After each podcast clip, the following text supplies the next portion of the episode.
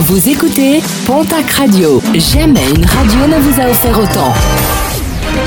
L'information locale à 9h, c'est sur Pontac Radio. Bonjour Jean-Marc Courage Sénac. Bonjour à toutes et à tous. Plusieurs suspects interpellés hier dans l'enquête sur la mort d'une jeune femme de 24 ans dont le corps sans vie a été retrouvé dans le tunnel qui relie Mont-de-Marsan à Saint-Pierre-du-Mont.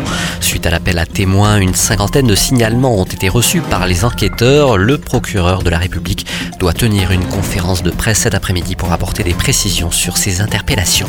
Par ailleurs, une marche blanche sera organisée le 7 septembre prochain par les amis de la victime. Elle partira de la boîte de nuit où la jeune femme avait passé la soirée pour aller vers le tunnel où son corps a été retrouvé. Nouvelle mobilisation demain samedi du collectif Nous Toutes Béarn 64, un collectif qui lutte contre les violences conjugales.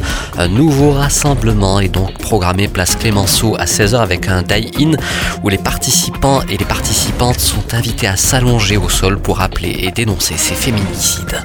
Le parquet de Pau a fait appel suite à la condamnation de la société gérante du golfe de Sus à des amendes de 1000 à 5000 euros.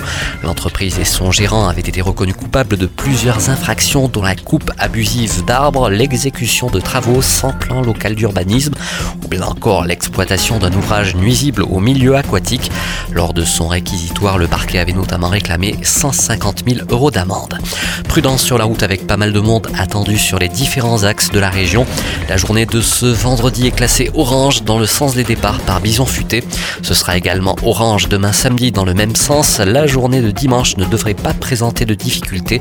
Et un rappel avec une forte mobilisation des gendarmes et policiers sur le bord des routes. Et toujours sur la route, un nouvel accident déploré hier dans la région. Deux voitures sont entrées en collision hier matin à l'Escar. Au niveau de la communauté Emmaüs, deux personnes légèrement blessées ont été prises en charge par les secours et transportées vers l'hôpital de Pau.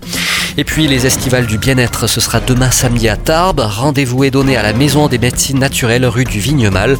Au programme, plusieurs conférences ainsi que divers ateliers.